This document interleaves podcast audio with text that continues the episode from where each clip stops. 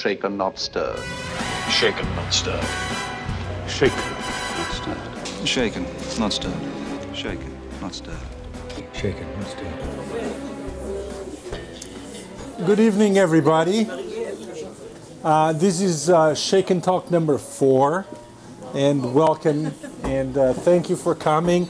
Uh, tonight we're going to do it in English because we have a very distinguished guest, uh, uh, Peretz Lavie from, from Israel, and uh, is, we're going to talk about universities and the impact of universities in society. Uh, so it's uh, uh, P- Peretz, by the way, as a way of introduction, is uh, the impersonation of who I want to be when I grow up.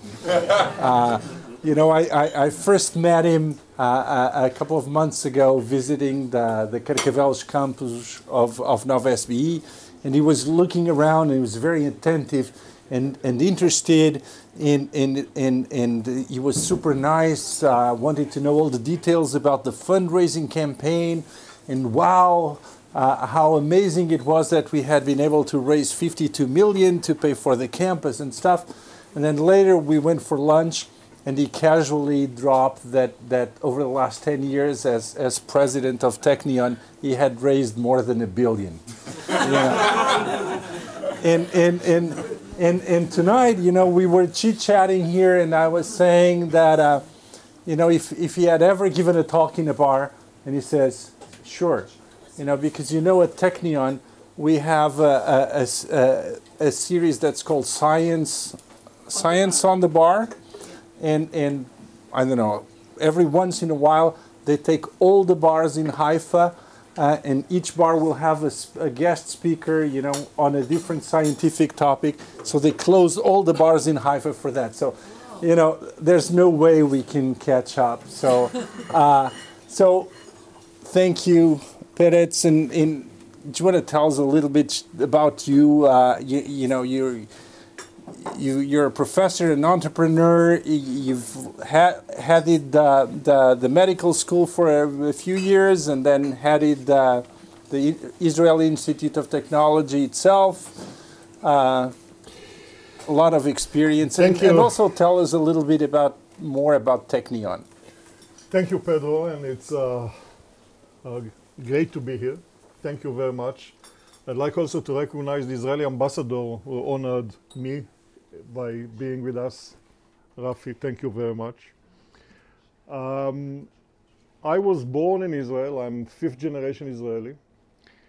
And um, I joined uh, Technion after completing my education uh, first in Israel and then in the United States. Uh, the Technion recruited me in 1974 when I was a postdoc in the University of California, San Diego. And I remember I got a telephone call and uh, I said, Technion, me? I'm not an engineer. And they say, yes, but we open a faculty of medicine, which is very unusual for uh, uh, in engineering school to have a faculty of medicine. Usually, faculty of medicine is part of a comprehensive university. Took me two seconds to say yes. I did a research that at that time was very unique and uh, very, I would say, uh, at the early stages. I am a sleep researcher. I studied sleep. Later, I studied sleep disorders. Uh, when I started to do sleep research, there were maybe 300 people uh, that make living out of uh, watching people sleep. Okay. Now there are thousands. Um, it became a booming industry, and to the entrepreneurs among you, I'm ready to talk later because I started in my lifetime five companies that have to do with sleep. So I joined the Technion and uh, I opened a research laboratory. And uh, along the research laboratory, uh, uh, we also had uh, clinical service because at that time there was nobody who could do uh, neither diagnosis nor treatment of sleep disorders. And the Technion allowed me to do it. Uh, I saw patients in the uh, Technion. Uh, they paid for diagnosis and treatment, and the money was poured into research. So this was an income for research. Um, my first position in the Technion was a head of a center. I was a head of a research center and then a head of a unit. And in 93, I was elected as a dean of medicine. You know, the mayor of Haifa, the previous mayor, is very well known. In every speech, he said, From the age of 12, I knew I'm going to be a mayor. This was my life, Yona Yahav. If somebody told me two days before I was elected Dean of Medicine that I'm going to be a Dean of Medicine, I would say I suffer from hallucinations. Never thought of being a Dean. But it so happened. That's what they always say. Well, I, I must say yes, but I, I happened to be there at that time. Um, I didn't compete, but I was challenged. And uh, the man who challenged me uh, uh, made a mistake. So, so I served as a dean of medicine for uh, six years. I'm not an MD, I'm not a physician. So this was very unusual for a PhD, a researcher, to become a dean of medicine. And then uh, I uh, thought I'm going back to research, but I was appointed uh, vice president of the Technion for development. Now, the Technion is a very unique institute, very unique institute. The idea to have a university uh, in that part of the world was made, you won't believe it, in 1905. 1905. At that time, uh, in Europe, uh, uh, Jewish people couldn't study engineering, numerus clausus. So the Zionistic Congress decided to open an engineering school in Ottoman Palestine. Okay. Uh, the cornerstone was laid in 1912, and the first class started in 1924 because First World War started. And it's very interesting that when you look at the history of this school, the money to build the school came from two sources, you know, talking about fundraising.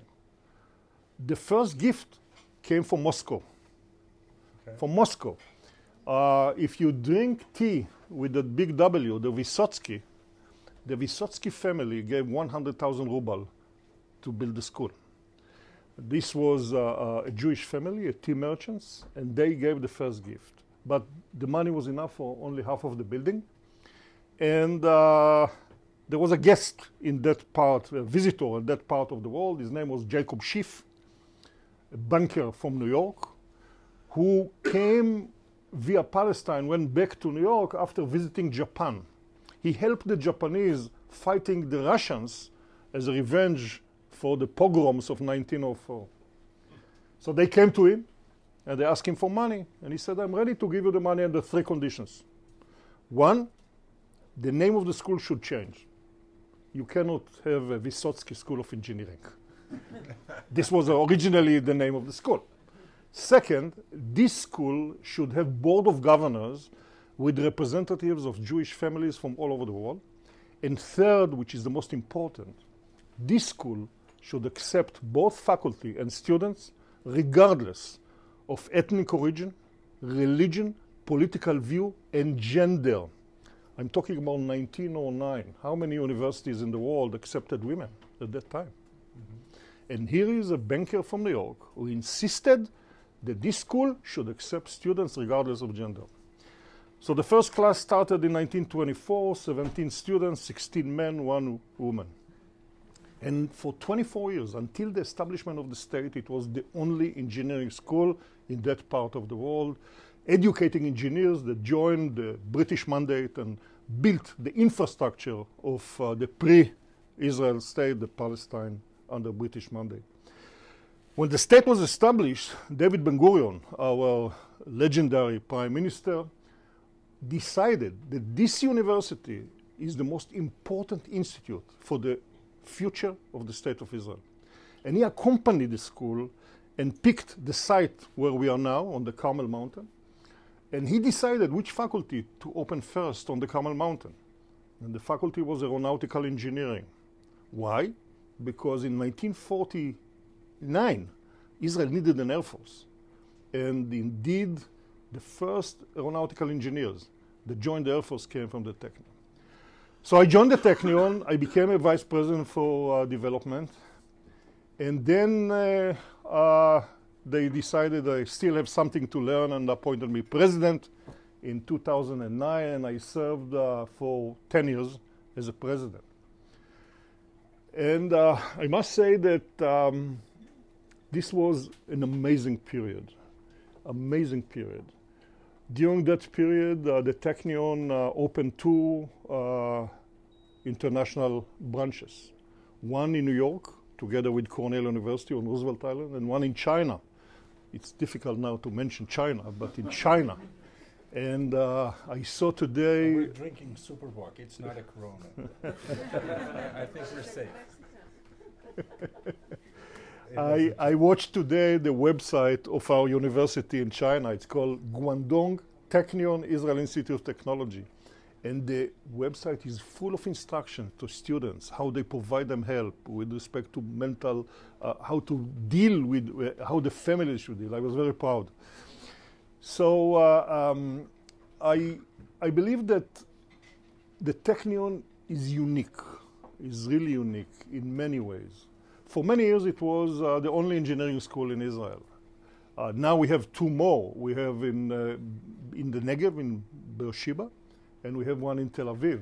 But for many years, the engineers in Israel were educated in the Technion. So they built the infrastructure, they built Uh, uh, most of the uh, uh, installations related to security. they were imperative for the defense of the country. And going back to the origin of the Technion, this is a university. Whenever I give talks about role of universities, I say universities, in order to become world-class university, that is an economic engine, must have three elements. One is a mission, a mission. University must have a mission. Second is the type of research that they are doing. And third is the type of education that they're doing. And let, let me uh, exemplify to you what I mean by a mission. Some universities are ivory towers. They accumulate knowledge, basic knowledge. They couldn't care less about society. I gave a similar talk, not in a bar, but in, uh, uh, in Sweden uh, in 2013 one of our faculty members got a Nobel Prize, and I was the president, and I was invited. And uh, minister, the ministers of Sweden asked me to give a talk about the Technion to the general directors of the officers. At the end of my talk, one of them came to me and he said, You know, the Minister of Education of Sweden is going to Israel. Can he visit the Technion? I said, Why? He said, Because the mission of the Technion is so far away from the missions of Swedish universities. They don't believe that they have to serve society. They don't believe that they have to share the knowledge with society. So Science on the Bar in Stockholm, no way. Believe it or not, he came. He spent with us half a day, and we have a round table about the role of universities. So uh, one of the outcomes of having an institute like uh, uh, the Technion with the mission of serving society, serving the country, and serving uh, uh, mankind is Startup Nation. Israel now has more startup companies per capita than any country in the world by far. Whenever you go in Israel, you find startupists. It's unbelievable. Uh, it is a phenomenon that is difficult to explain. There are many, many reasons. But one of the reasons is the Technion. One of the reasons is the Technion.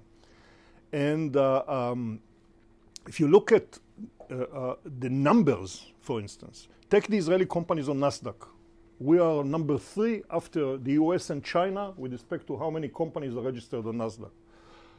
Two thirds of these companies are run by Technion graduates. Two thirds. 75% of the companies, of the startup companies right now, comes from Technion graduates. And uh, uh, uh, the numbers are staggering, staggering. I did some statistics based on a database, independent database, and the number of companies that started by Technion uh, graduates, the, just the merging and acquisition in the last uh, uh, 20 years was more than $30 billion. $30 billion, 100,000 jobs. So this is very unique. Can I just Sure. just a brief parenthesis, just to give some sense of perspective here. Technion has 15,000 students, This year we have more than 15, 15,000, uh, close to 16,000. but you know it's it's it's a small university by any university, means. You know, I think it's Yeah. it's similar in size to Universidade Nova, and and Nova it's is a uh, little more, I think. Yeah. it's about 15, 19. I think. Well, maybe Yeah, okay. 19. You know, the University of Lisbon has 100,000 students. So, uh, just to, to give you a sense of perspective, and Technion has four Nobel Prizes in the last 20 Three and a half. years. Three and a half. Three and a half. Okay. Why three and a half? Three are on our faculty. One is our graduate who is now in University of Southern California, so I consider him 50%. Even though if you go to the Hebrew University in Jerusalem, you see our, gra- our faculty members who graduated from the Hebrew University as 100% Hebrew University.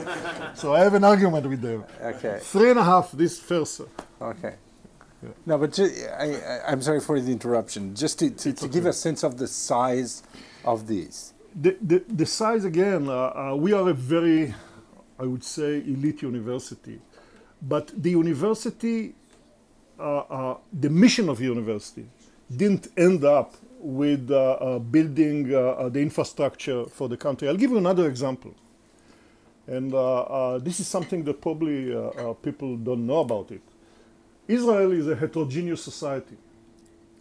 21% of our population are Arabs mostly Muslims, but also Christians, Druze, Cherkess.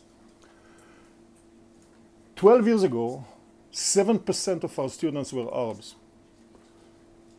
But failure rate after the first year was more than 50%. So they, they didn't make it.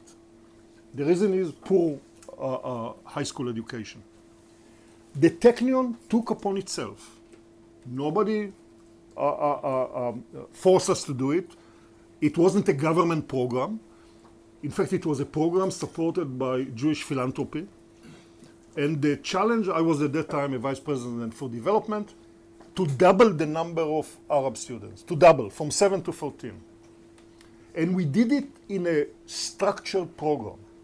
First, we identified the weakness of high schools in the Arab sector. So we went to villages in the Upper Galilee and uh, uh, um, uh, close to Haifa, picked graduates of high schools from the Arab sector, brought them to the Technion in a boarding school conditions for eight months, give, gave them enhanced mathematics, physics, and English, and they then they compete like everybody else. We do not believe in affirmative action. So they competed shoulder to shoulder with any, any, any other candidate to the Technion. Once they made it to the Technion, we form what we call the empowerment group. Why we identify a weakness, the Arabs don't serve in the army. So they go to university three years earlier than uh, the, the Jewish uh, graduates from high school. And more, even more so, many of uh, uh, the people who serve in the army and become officers serve longer. So they start their academic life at 24, 25, and there is an age gap between the Arabs and the Jews that was a reason for uh, uh, uh, insecurity, a feeling of uh, uh, uh, segregation. We form empowerment group to solve this problem. Last year, 21% of our students are Arabs. The number of failures is not like the general, a little above the general failure rate in the Technion. It's about 15%. The general is about 10. And they study in all faculties. More so, and this is something which is amazing, the number of Arab girls studying science and engineering is more than Arab boys. And this is unique, I think, uh, all all over the world. In, in the Jewish sector, 67% are boys, 33% uh, uh, uh, 3% are girls. In the Arab sector, it's 55 45 in favor of girls. So this is a mission. This is something that is embedded in the DNA of the Technion, providing service. And uh, uh, I believe that uh, if we think in the long run how to live in such a country, you must address this issue of the uh, difference between Arabs and Jews. But I, I'm very curious Because the fact of the matter is that most universities around the world truly are ivory towers. You know, they, they just are concerned with their faculty, their Yeah. students, their Yeah. programs. I mean, there's very little connection to the outside world, and this is true of Harvard as it is of, uh, of, of any other school in Europe.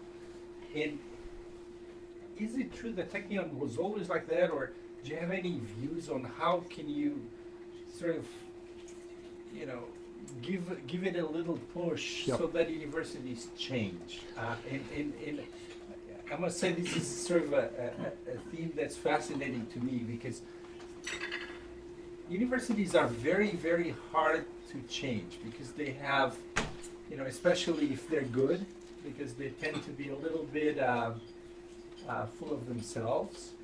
A con- little? con- well, convinced that they, they, they know better.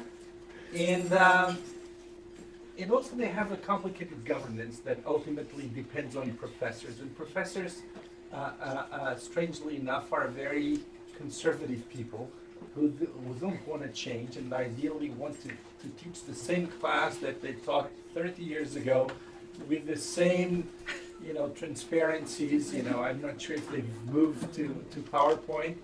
Uh, how do you do that? You know, Okay. how can we bring change I- about? Again, I must go back to the issue of mission. In 1924, when the first class started, there was a ceremony.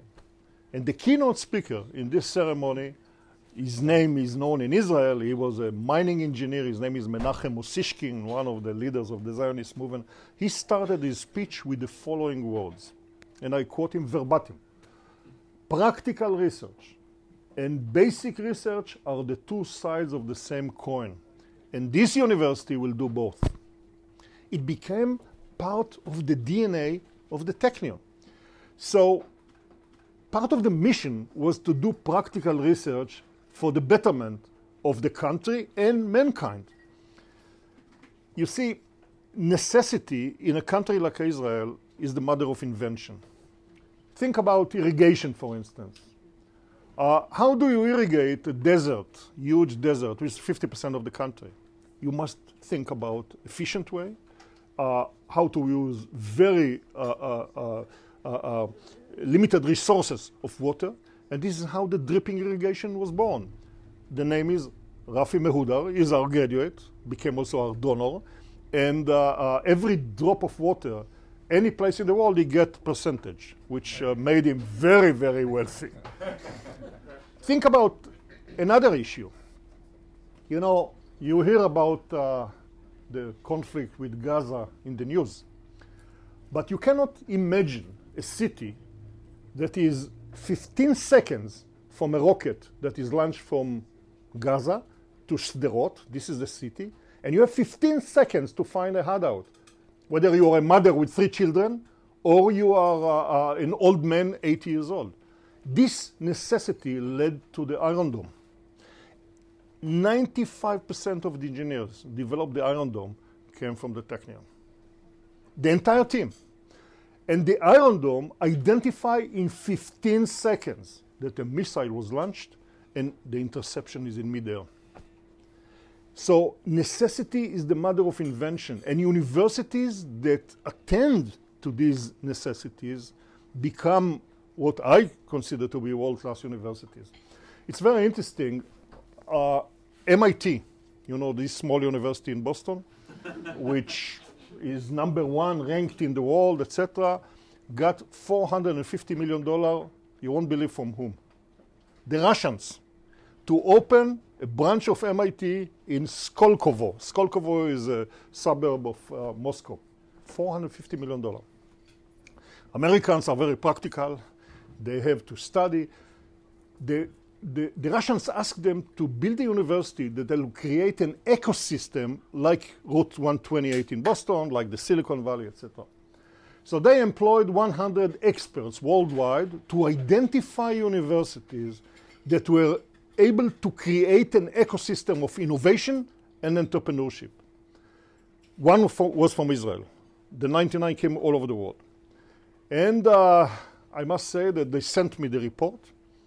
And the report identified the universities that were able to be a model for Skoltech. This is the name of the university. By the way, MIT deserted this project. Uh, uh, they gave back the money. A very messy thing. Uh, uh, I won't go into it. Uh, um, number one was MIT. Well, they paid for the study, so it's not surprising. Second was Stanford. Third was Cambridge. Four was Oxford. Five was Imperial College in London. And then came the Technion. Then came the Technion. And in the report, they say, here are the future giants. And then they ask the experts the same question, but with a twist.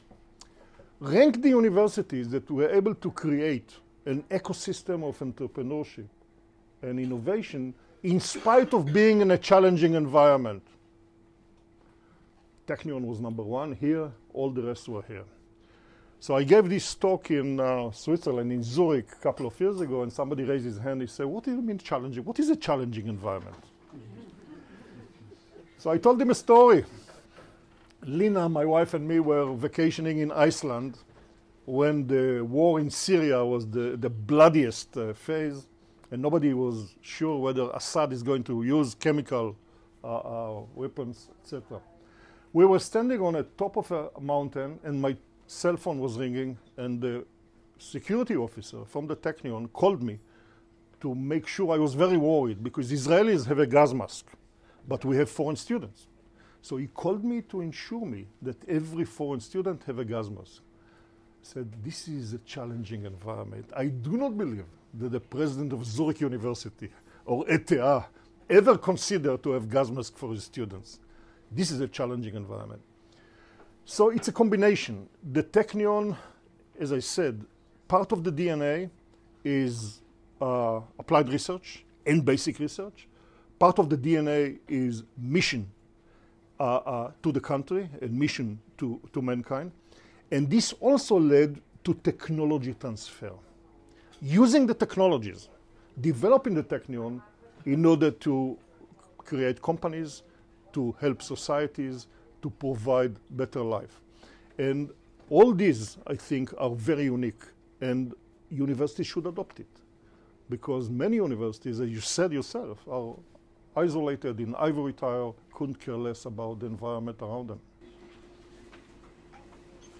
I, I, you know, you sort of, you know, send everything to the mission of the school. I think there's still the question of how everybody gets Yeah. embedded with the mission and how you create a culture that Okay. promotes the mission. So I'm still curious a little bit about that, but I'm. Okay. Uh, mission was one element. Research, applied and basic, was the second element, and education is the sec- third element.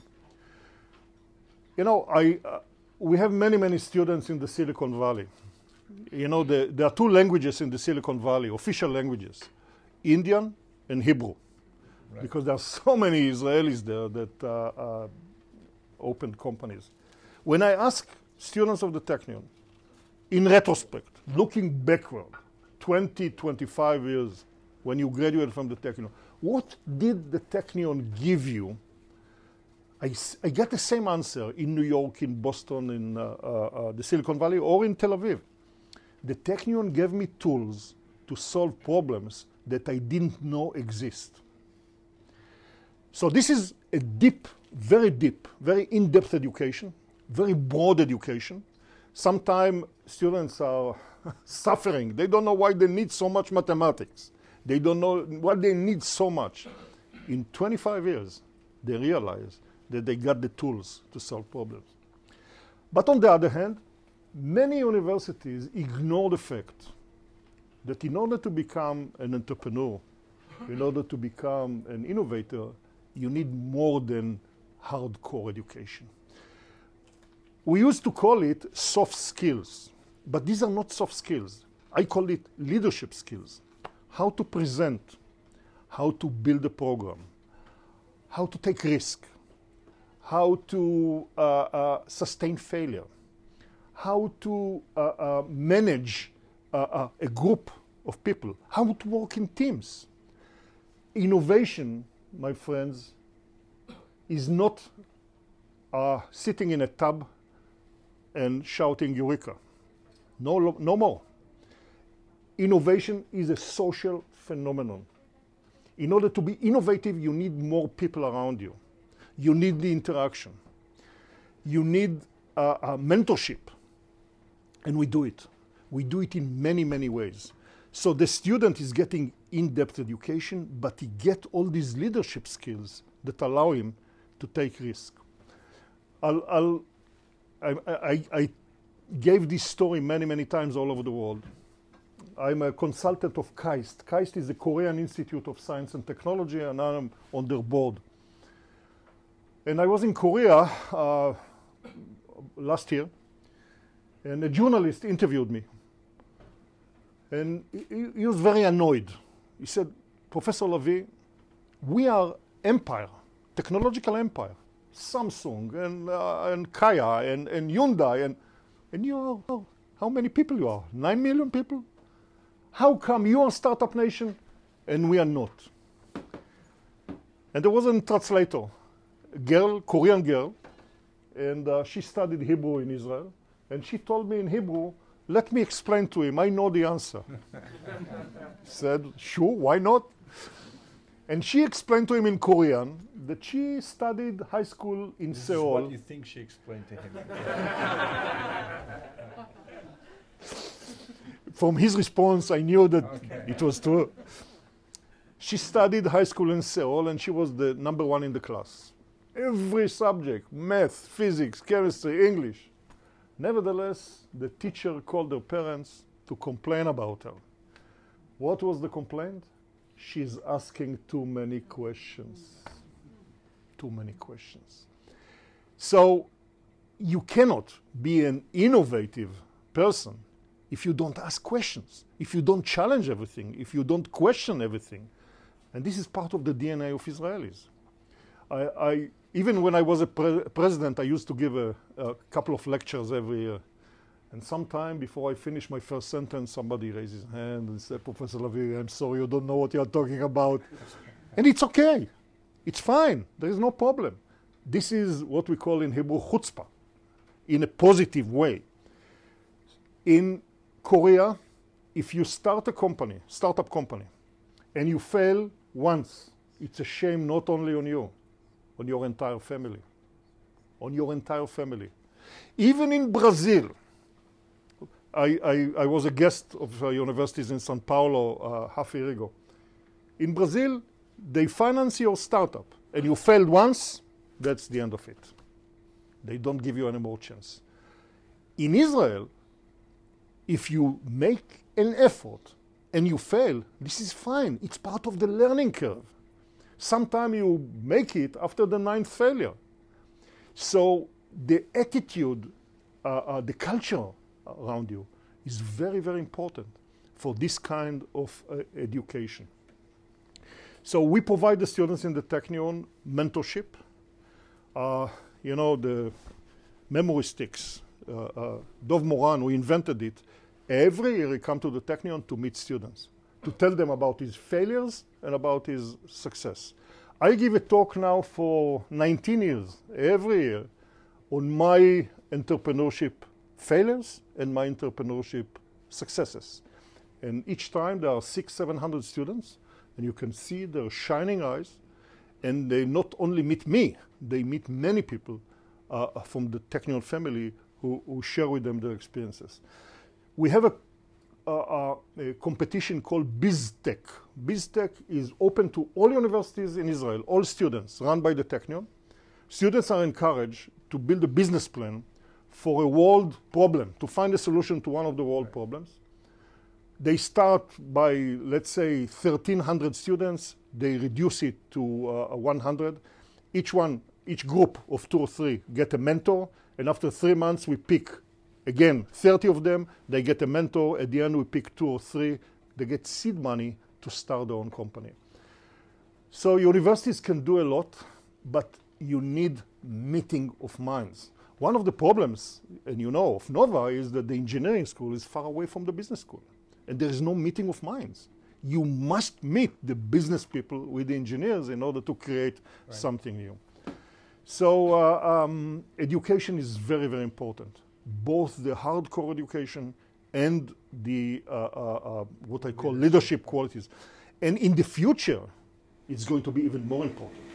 Now, this is something that I really find also very interesting because now, you know, there's this technological revolution going on that I think is going to finally change universities because, as it is, you know, to be honest, I think most universities around the world teach using exactly the same technology as the ancient Greeks did around 500 BC.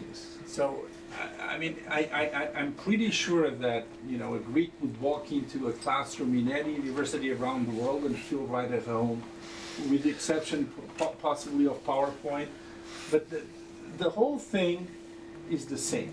Now, we've, I, I think we found out that this is probably the worst possible way of learning, you know, putting, you know, anywhere from 30 to 500 people in a classroom to listen to somebody talk or write on the board, uh, because we know that people learn at different paces. We know that people are much more motivated to learn uh, from a project-based perspective, uh, that they learn much better if working. Again, learning is a social phenomenon that they learn with each other. They need colleagues and uh, and uh, competitors, and you know the whole ecosystem. And yet, you see a lot of resistance. Well- you know, I, I, we we were talking.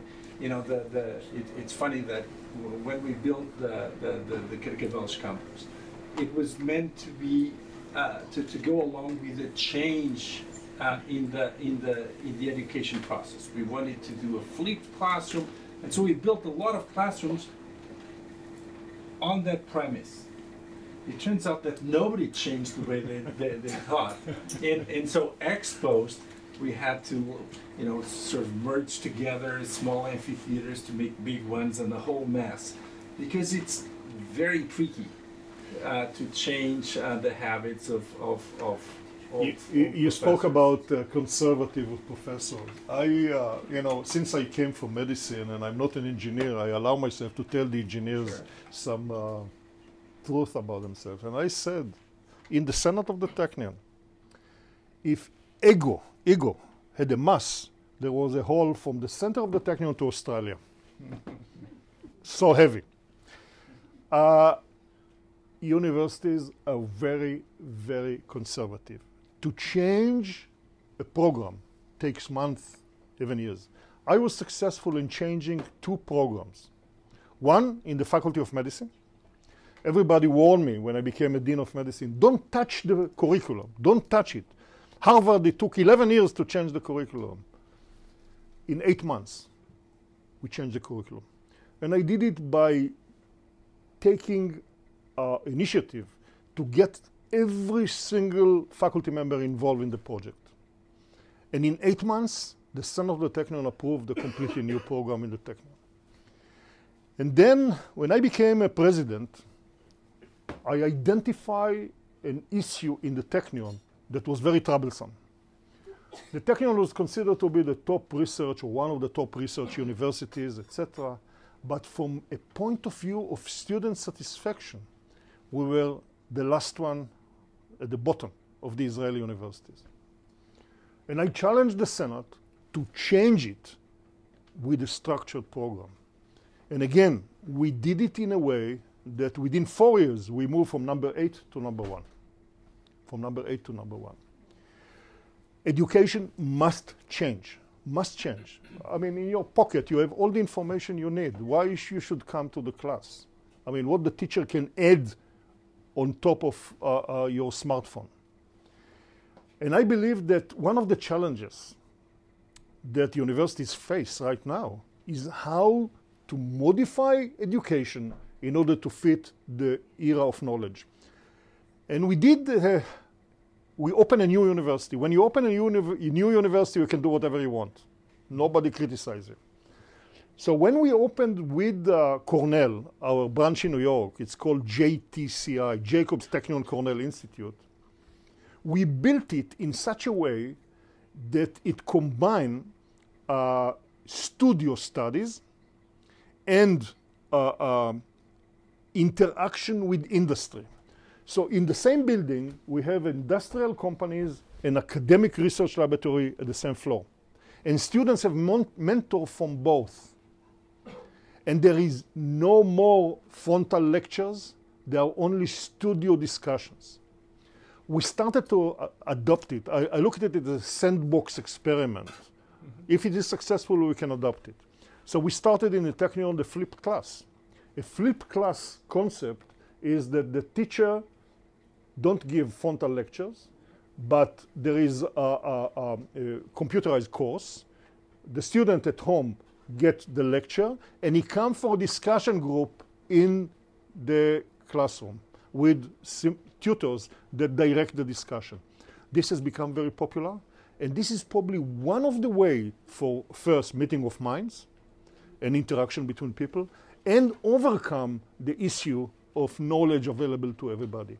So, flipped class, studios, discussion groups, these, this is the way of. Uh, uh, uh, How do you convince the faculty to do it? This is, uh, this is what I want. well, I, I told you how I convinced the Senate of the Technion.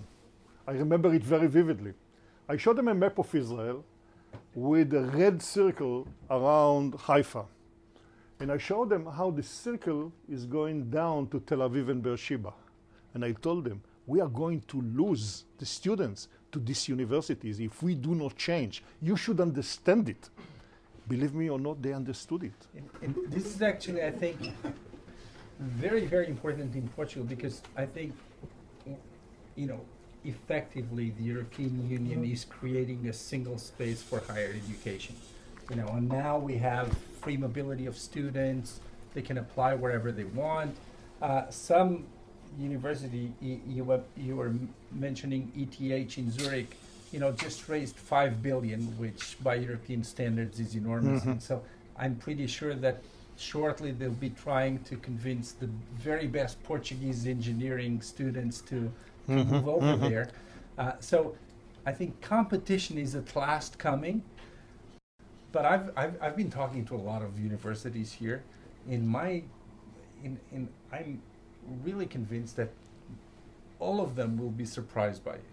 You know, you can tell them in their face that, you know, th- suddenly there's going to be competition, but they're so used to having evolved in the last, you know, decades without anything but internal competition that they don't think it's, it's Let, let- for let- real. let me also be uh, uh, fair and say that I use also a window of opportunity that when I became a president, a large number of the old guards retired and I recruited new. I recruited during the 10 years of, uh, we have 570 full time faculty members. Half of them were re- recruited during the last 10 years uh, uh, when I became a president. So the young guys are easy to, uh, uh, uh, to, to follow the leader than the, the old guard. So I was also lucky in this respect. I'm here for, uh, I- came three months ago and I I learned a lot about Portuguese universities. I think that Portugal can be an attractor to students from all over Europe. I believe so. I really believe so. You have wonderful weather. You have uh, uh, uh, excellent wine. You have. I, I'm not talking about the beaches and uh, uh, The people uh, are okay. And people are more than okay. And students now, uh, uh, instead of check the weather in London today, it's, it's crazy. Well. I mean, who who is crazy to go and study there if he can come here? But you need uh, uh, to address this issue, and you need to. Uh, um, for instance, I'll give you an example. The universities here are, are, are very close. They are very uh, uh, isolated from society. Very isolated from society. You can There's now. a lot of inbreeding too. Yeah, right, right. The, the recruitment, how to recruit young faculty members. We have an open competition, and uh, uh, the best man uh, win, and he get a tenure after six years. It's the American system, and this is the way to build the universities. So things can change, and I think that Portugal can be attractor to students uh, uh, that will come here and not go to Zurich or to. Uh, uh, Yeah. London or whatever. Yeah. So At this point, I'd like, you know, there's lots of people here who are interested in education at all levels and, and in all areas, so I, I'd just like to open the discussion, you know, for your comments or questions or remarks, and Jose Asque, uh, Yes. one there. I have a, a question for you. I, I think Fred, that, that one of the key problems with Portugal is that admission to university is just based on memory. It's just that the students have to memorize and just one single grade. All those soft skills or leadership skills are not taken into account. How do you deal with admissions to your university? Again, I came here as a, a, a consult, you know, a guest who is a consultant to Nova, and I addressed the deans, and I addressed the, uh, the leadership, and I was surprised. I found open. Uh, I found them open to ideas and suggestions. It takes time. This is something that is not overnight. You have to really uh, uh, uh, educate uh, the faculty in order to do it. And um, competition is very important. Competition is very important. Our criterion in the Technion, except for the mission, etc., that I spoke about, is excellence. Excellence is the criterion. We take excellent students, we take excellent faculty, and we reward faculty for excellence. It's interesting, I'm consultant of uh, two universities, one in Korea and one in France, in Grenoble. And uh, in, in one of the last meeting in Grenoble, I asked them, in the Technion, we have two categories of excellence. We have excellence of the dean and excellence of the president. And I, students on the president list are the top 1% of the students with respect to their achievements. And twice a year I meet them. I meet them. The meeting is very, very straightforward. They uh, uh, come, go to the stage, shake the hand of the president, and that's it. That's it. you have to see how the families come to every meeting. It's amazing. And this is rewarding excellence. So I asked in Grenoble, how do you reward excellent students? We are not doing it. That's What do you mean? That's almost a facet question in, in, in France, no? Yeah, You know, yeah, yeah. Offensive, students. yeah. So you have to instill the, uh, uh, uh, the goals. Excellence should be rewarded in many, many levels, in many, many ways. And uh, uh, uh, the reward can be promotion, the reward can be uh, uh, even. Uh, I, I always say, you know, in Israel there is the kibbutz concept. Everybody get the same. Science is not a kibbutz. Science reward excellence. And this should be part of, of the uh, culture, the academic culture. And it should be, it should be done. I think it can be done. It takes time and take the right leadership. Yes. Uh, I would like you to, to, to share with us uh, your thoughts about um, govern, uh, the governance of the university. Okay. How uh, do you think that, uh, for example, uh, the universities should be managed by professional managers or by professors? Do you think that companies should be in the board of universities and have a word to say on that? I want you to share with us. Okay, I, I'll give you how we are structured in the Technion. So the Technion is a public university. There is a president. In other universities in Israel, there is a rector and a president. A Rector is for the academic side, president is for the other uh, functions, but we have only one. There is a president and vice presidents. There is a senior vice president, there is a research, uh, uh, uh, public relation, uh, uh, academic affairs, and general director. Usually, if there is a non-academic, it's the general director who can come outside the academic world. The rest are professors who are elect, uh, uh, recommended by the president and approved by the Senate. Senate are all uh, professors with some representative students, and they vote on every important issue related to the Technion. They meet once a month. So this is the academic structure. Then we have faculties with deans. The dean is elected by the faculty, not by the president. So sometimes there is a elected dean, and I say, God lost two year two year appointment. Now, in addition to the Senate that govern the academic activities, I have a council. A council is appointed by the board of governors. Remember the promise to Jacob Schiff in 1909? These are representative of both Jewish uh, uh, uh, communities around the world, Australia and, uh, and US and uh, UK and Switzerland, etc., but also uh, um, public figures. There are 19 of them. Three of the 19 are professors. There is one chairman, and they supervise all the activities of the Technion with respect to finance, with respect to uh, uh, um, uh, uh, construction, etc., etc. The board of governors meet once a year, the second week of June. There are 300 of them, and they have committees. And uh, this is more ceremonial than anything else. Now, we had a history in which some of the presidents of the Technion came from industry, even from the army. One of the legendary presidents of the Technion, who is now close to 100, uh, was a general in the army.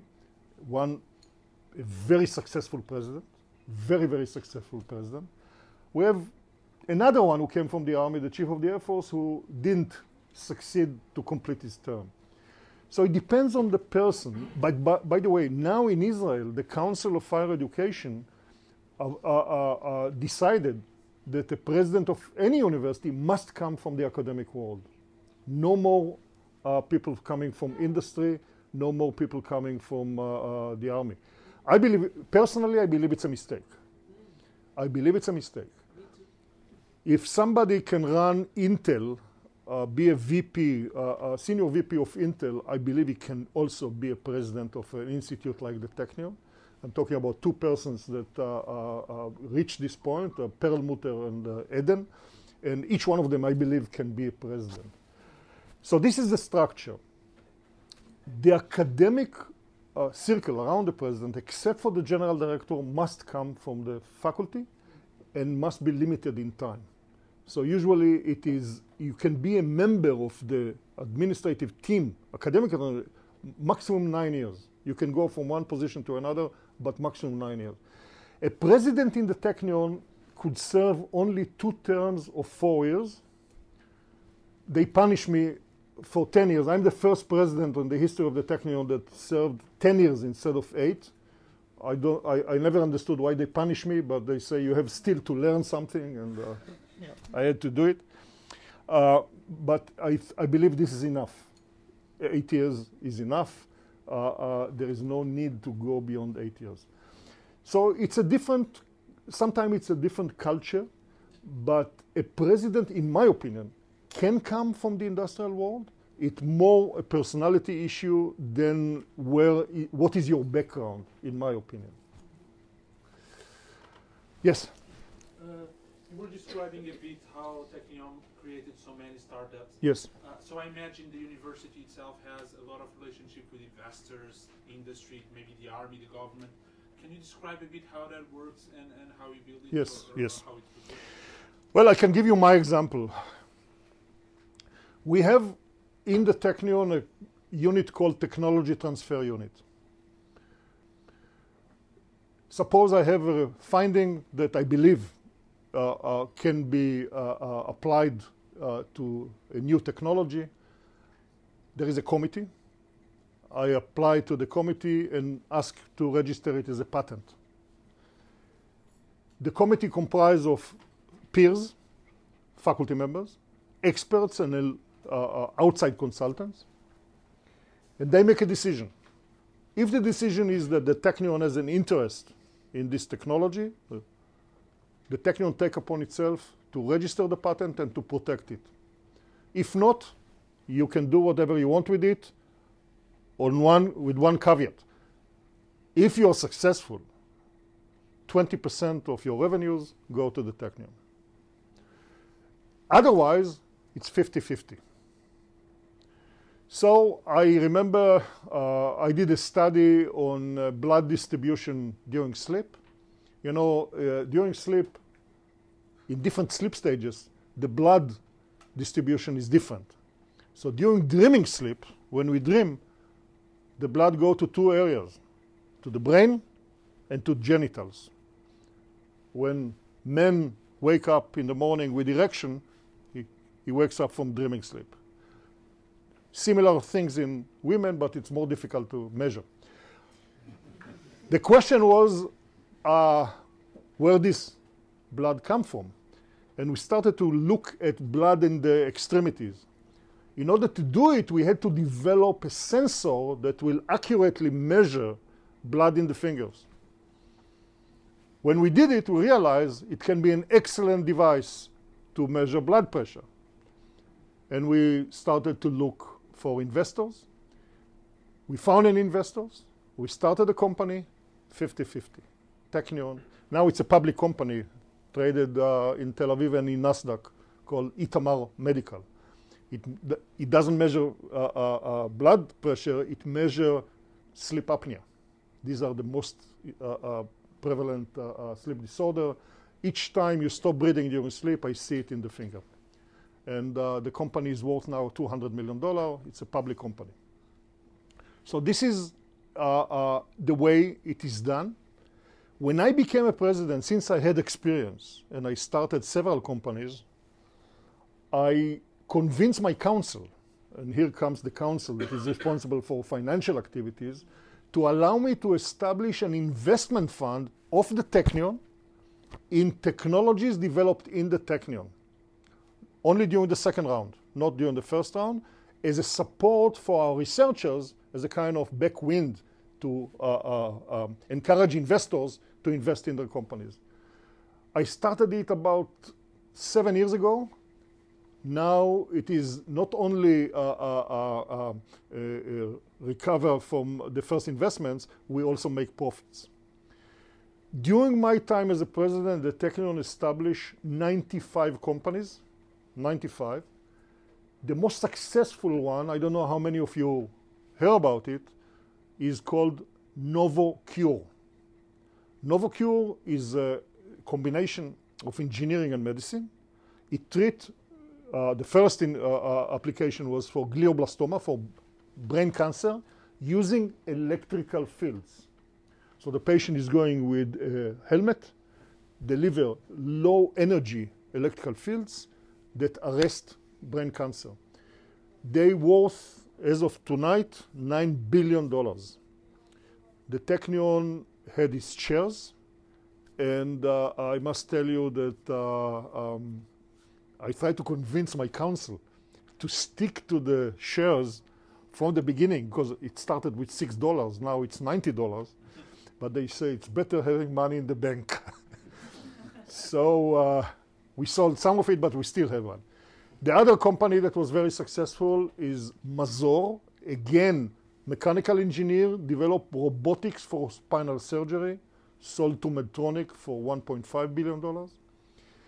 And uh, um, this has become a major source of income to the Technion in order to develop, to build, to uh, uh, uh acquire research equipment, etc. So we are geared to do it. Many universities come to us to learn how to do it but uh, um, you can do it. By the way, the best university in the world, the best university in the world for this is Weizmann Institute.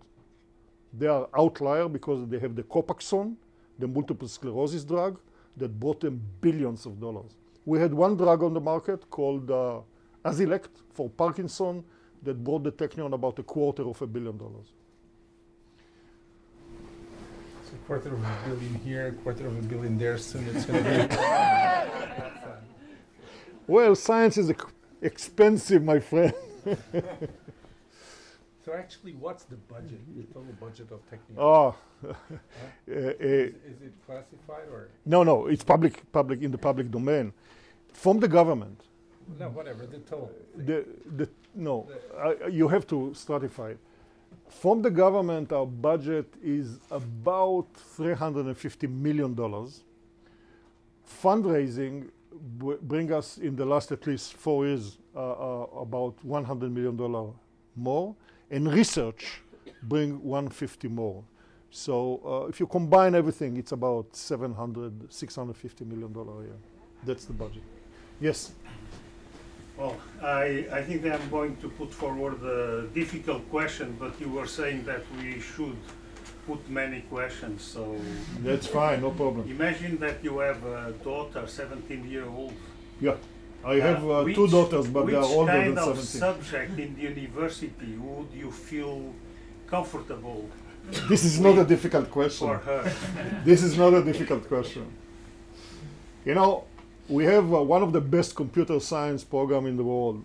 They rank number seven, I think. I don't know. Uh, I, hate ranking, but when it's in your favor, it's okay.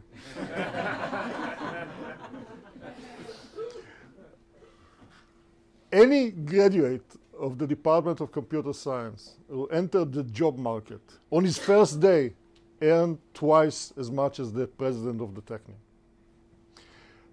no doubt for the future, and we are talking about the second half of the 21st century, deep learning, artificial intelligence, pattern re- um, uh, visual recognition, uh, everything to do with the digital aspects of learning is going to be the most, I would say, attractive jobs on the market.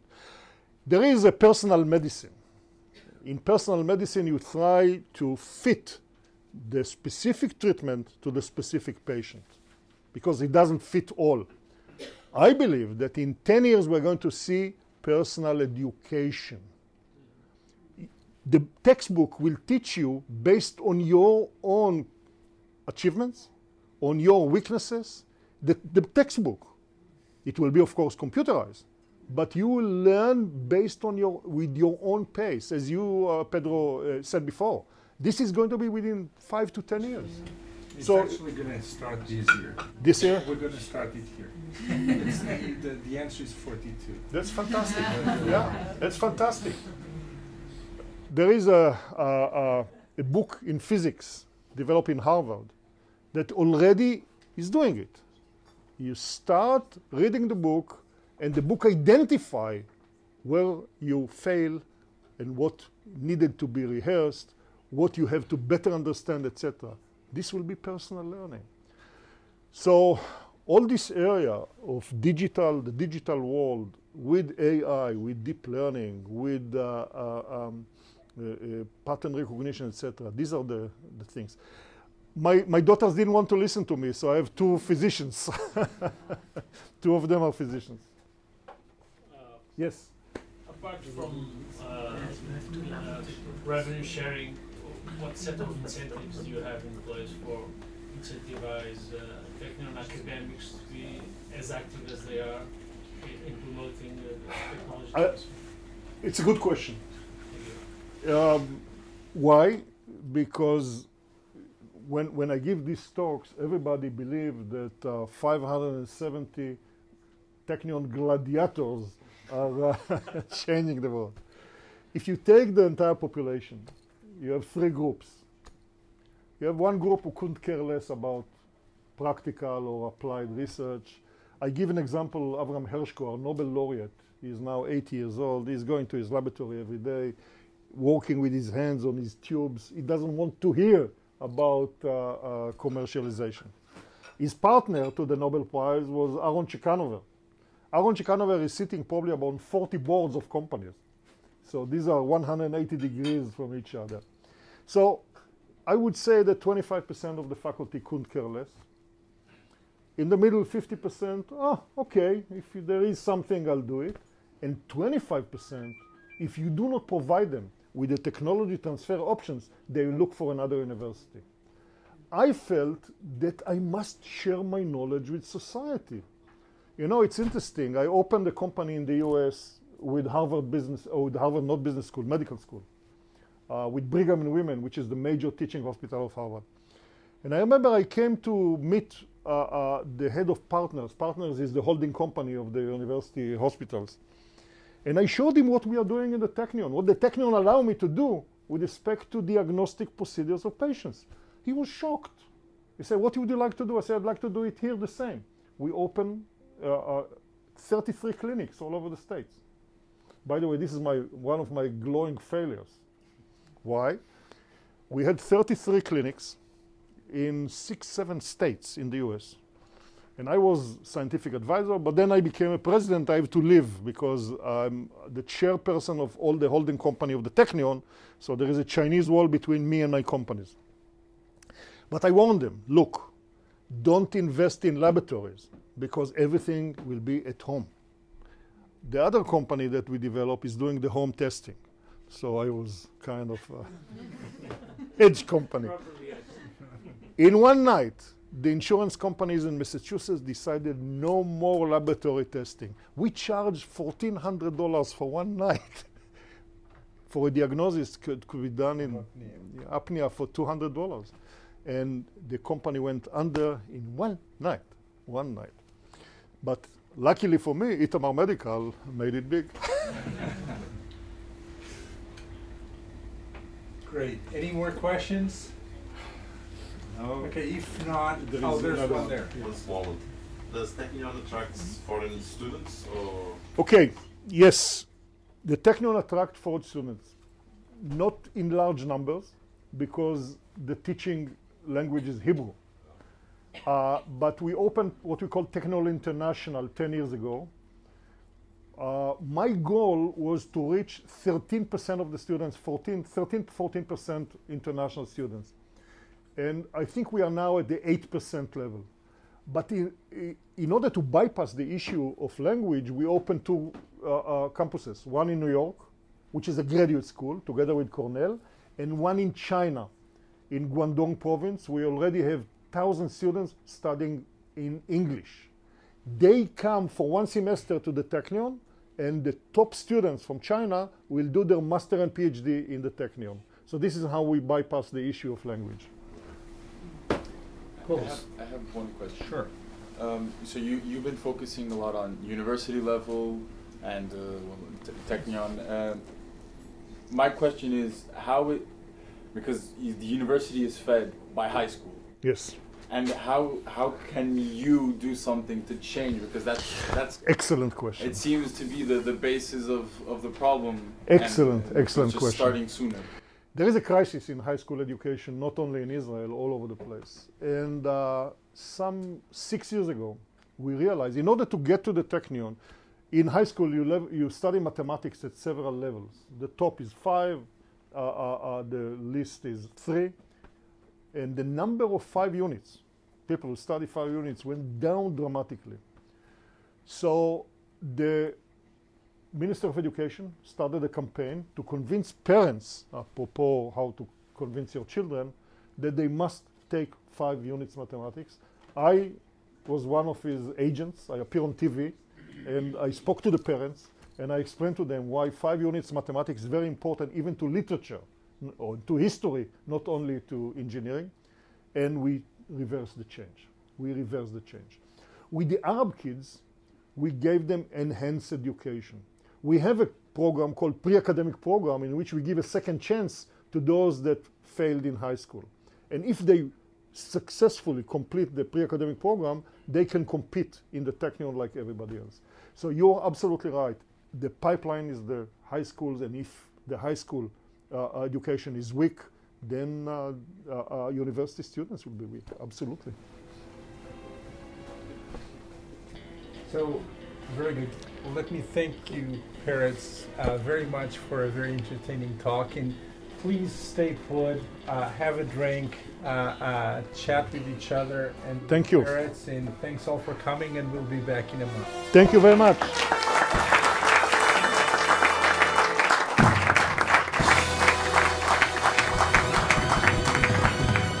One more beer?